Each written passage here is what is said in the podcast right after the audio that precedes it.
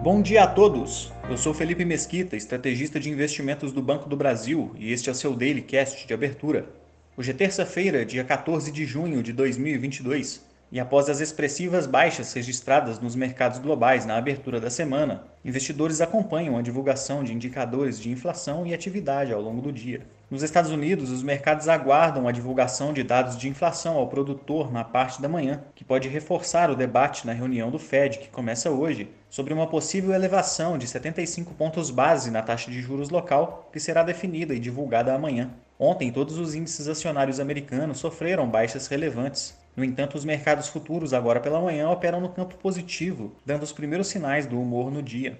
As principais bolsas asiáticas fecharam de maneira mista, com o mercado da Austrália reabrindo após feriado local em queda na casa de 3,5%, puxado especialmente por ativos ligados a commodities, enquanto o índice chinês Xangai Composto esboçou uma reação, subindo pouco mais de 1% na expectativa de novos dados do varejo local entre hoje e amanhã. Os mercados europeus, por sua vez, abriram o pregão dessa terça-feira em leve alta, apresentando sinais de recuperação após as baixas registradas ontem, mas operam em forte volatilidade na parte da manhã e, de maneira mista, alguns índices já apresentam um sinal negativo no dia. A inflação ao consumidor na Alemanha avançou para 7,9% em maio na base anual, frente a 7,4% no mês anterior, reforçando apostas de aceleração na elevação também na taxa de juros da zona do euro. No Brasil, após atingir R$ 4,77 no dia 3 de junho, o dólar acumula seis pregões de valorização consecutivas frente ao real, escalando para R$ 5,12 no último fechamento. O Ibovespa também acompanhou o movimento observado no exterior e encerrou o dia em baixa de 2,73%,